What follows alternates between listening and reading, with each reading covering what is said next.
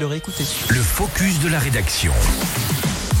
Dans ce focus de la rédaction, Domitil, tu nous parles de la clôture de la semaine de l'industrie dont nous avons beaucoup parlé sur Radio Mont Blanc. Alors cette fois, il s'agit d'une matinée de l'industrie destinée aux filles. Oui, des filles en classe de seconde du lycée des métiers Charles Poncet à Cluse. 240 d'entre elles sont concernées par cette matinée, organisée donc demain matin.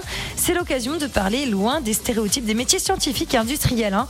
De 8h à 10h, donc, des conférences sont organisées sur l'égalité homme-femme dans le monde professionnel. Une séance est proposée pour les filles, mais aussi une autre pour les garçons.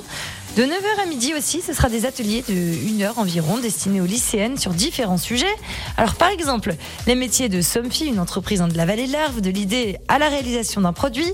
Une autre donc sur les femmes techniciennes et ingénieurs, leur expérience. Et enfin, un atelier sur l'expérience Top Fab de l'équipe du lycée réalisation au Fab Lab. Top Fab, un événement Radio Mont Blanc qui vise donc à construire un robot en classe en compétition. Et dont le deuxième épisode a été euh, publié hier, notamment sur euh, la chaîne YouTube de Radio Mont Blanc. Bon, ce n'est pas le seul événement euh, Domitil euh, qu'organise, euh, qui est organisé dans le département pour sensibiliser les jeunes femmes au monde industriel. Euh, non, loin de là. hein. Du 4 au 7 décembre, l'association Elle Bouge se rendra hein, dans les lycées et collèges un peu partout en France.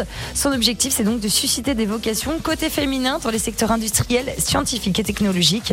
Au total, c'est quand même 20 000 jeunes filles hein, qui vont être touchées par cette opération séduction dans plus de 500 établissements. Ce sera donc l'occasion pour les professionnels du secteur de leur présenter la diversité des formations et des métiers proposés hein, dans ces secteurs.